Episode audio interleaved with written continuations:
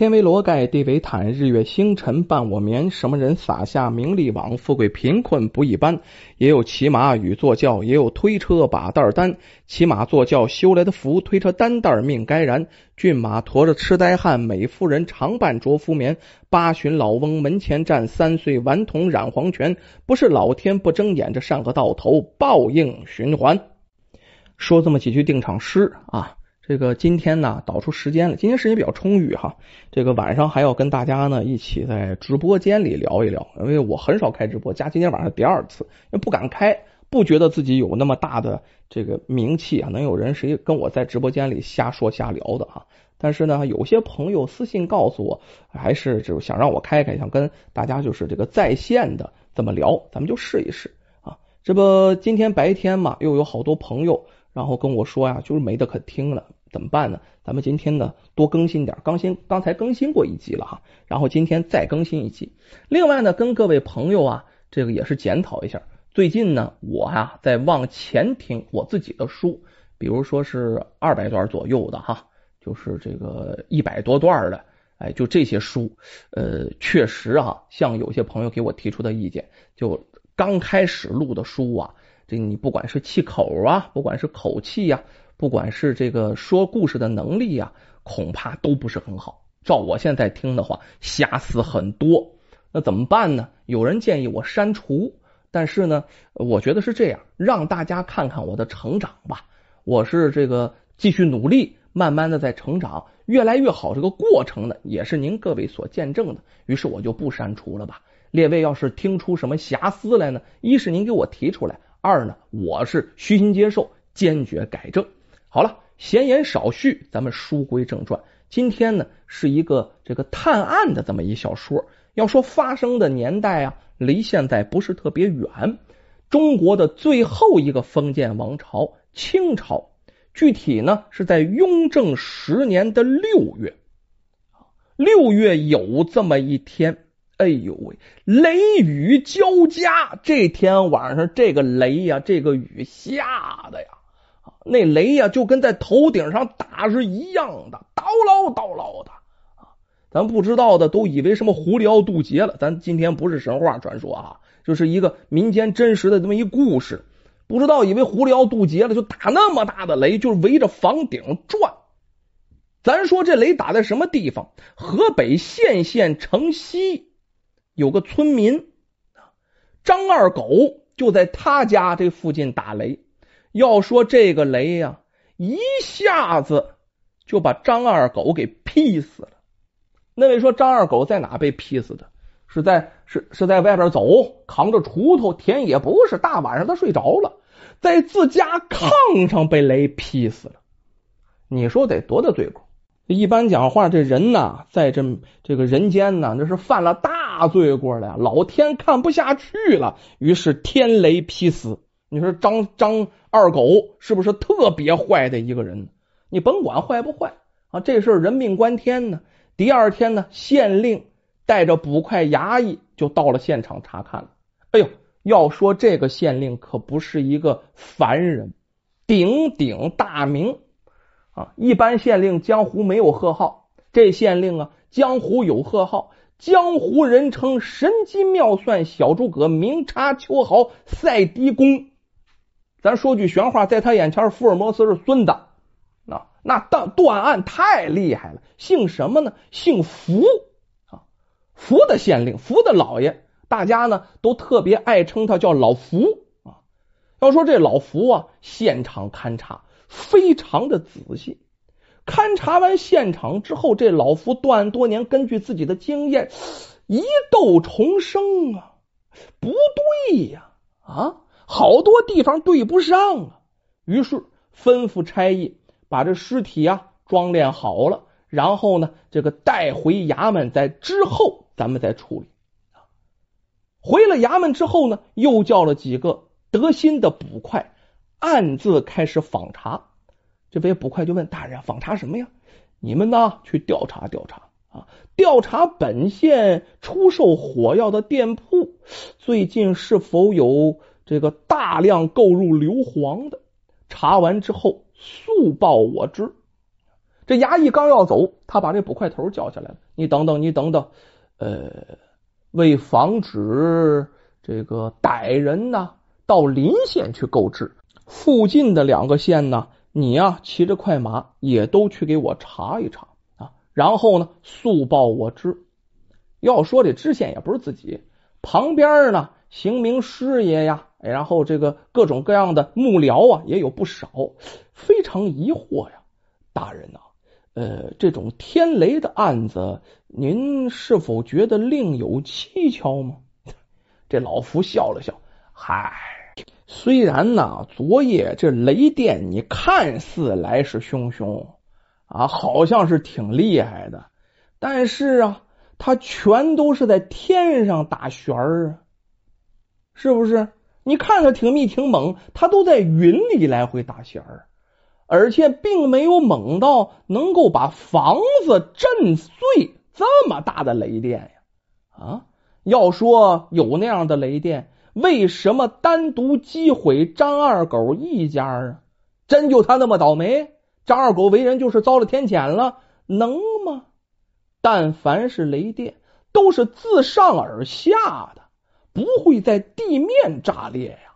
啊，或许能把房屋击毁，那不假啊。但是从上往下，可是你仔细看，张二狗家的屋顶跟房梁都飞到外面去了。你再看那个土炕啊，也是从里往外揭开的，就从下往上揭开的。也就是你看，这必定是有人伪造雷击，他就等着打雷这一天呢。哎，这幕僚又问，呃。那为何又派人去调查硫磺呢？嗨，真是的！想要伪造雷击，你就得要大量的火药啊！啊，咱说就这房子，没个几十斤，你绝对把房子炸不毁，这也伪造不出雷击了。你放个小鞭儿呢，能行吗？现在盛夏时节呀，又不过年，又不过节，又不放炮仗，使用硫磺焰硝就比较少。只要查出谁购入了啊很多的硫磺，咱就能顺藤摸瓜。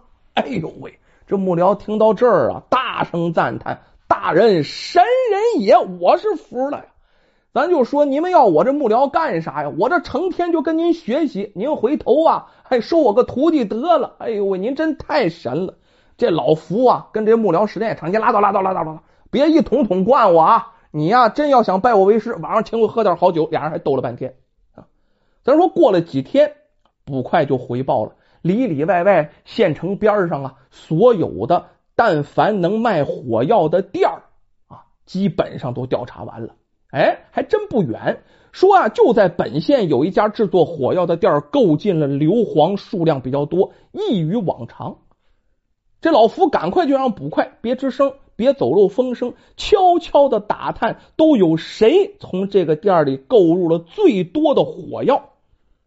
硫磺过来不是直接用，你得配成火药才有用啊！哎，这很快啊，三聊两聊就聊出来了呀。查出本县村民叫赵四儿，这下找着本主了，赶快啊，派出三班衙役，别让这赵四儿跑了。要说赵四儿为什么没跑啊？这几天啊。所有的动作都非常的秘密，出去调查都是秘密。县大老爷就到现场瞅一眼，这赵四满以为啊，这面就下了师表了，就完事儿了，天雷劈死还能怎么着啊？哎，中间老夫一切的动作都在秘密进行，于是赵四毫无防备就被抓过来了。于是到了堂上啊，那可就不一般了。首先得给赵四绳捆锁绑，带上脚镣，然后到了场上，你跑了怎么弄啊？然后喊唐巍巍哦！福老爷转屏风入座，一拍惊堂木，啪！赵四，你买火药干什么？还不给我从实招来！这赵四也不是一般人，马上回禀啊，大人大人，哎，这个这个，您别冤枉小人啊！小人买火药是打鸟用的哦。用火冲打鸟是吧？啊，你是不是以为老爷我没打过鸟呢？啊，打鸟几钱一两够你用一天的啊？你买二三十斤打鸟啊？你要把县城给轰了还是怎么着啊？这赵四儿还不算完，老爷不是那么回事。我这不现在闲着有点闲钱，我这一下就买进了，我打算用一辈子。哦，打算用一辈子是吧？好了，你买火药到现在不到一个月，你天天打啊，天天不闲着给我放枪啊，就是咱就一个时辰你放一千枪，你也用不了三斤。剩下的火药在哪里？这一下赵四儿答不上来了。哎，这个这个，啪！又一拍惊堂木，还不给我老实交代啊？我们的政策你知道吧？你要不说，我这头啊，底下唐威就喊上了：“喂，呜！你可要知道这水火无情木的厉害。”他就说：“你你看我这顶上这些棍子，你哪个受得了？”这赵四。不敢说话了，吓得呀抖得体如筛糠。这一看，这老夫心里有数了，不能乱打。可是这一下就确定是赵四的事了，一拍惊堂木，把那这个火签往下一扔，给我打！两旁衙役呀，冲上去把赵四按倒在地，然后把裤子扒了，抡起水火无情棍，屁球啪嚓！那位说怎么就两下？就两下。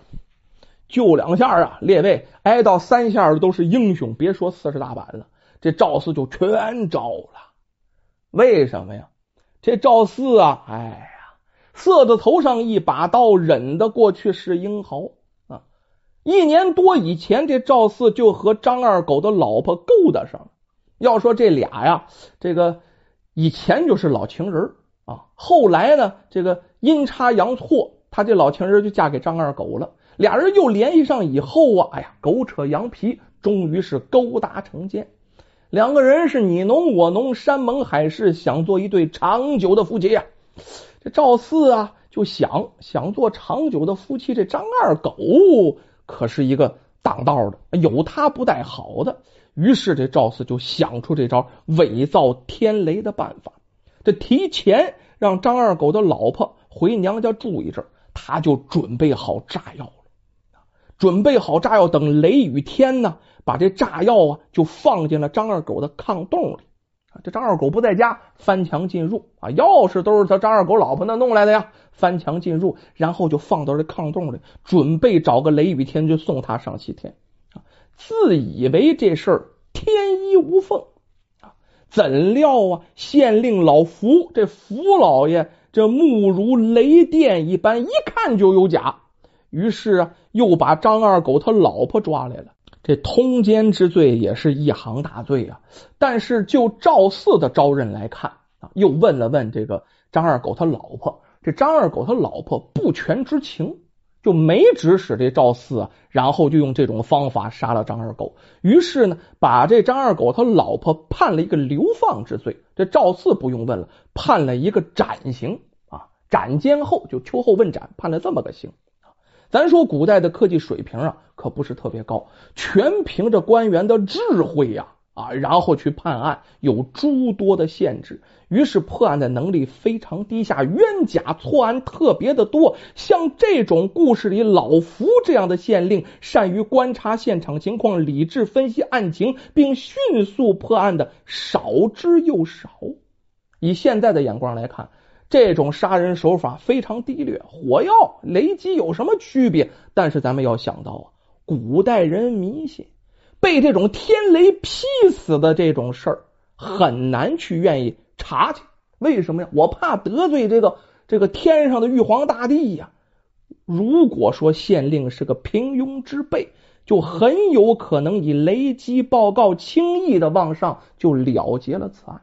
可是我们。现在就不一样喽！现在我们各种各样的刑侦手段非常丰富，那到处都是监控，到处都是天眼呐。也就是说，我们的天网啊，虽然稀疏，但是疏而不漏。我们的侦查手段也比以前丰富很多。所以说呀，千万别违法，违法必被抓。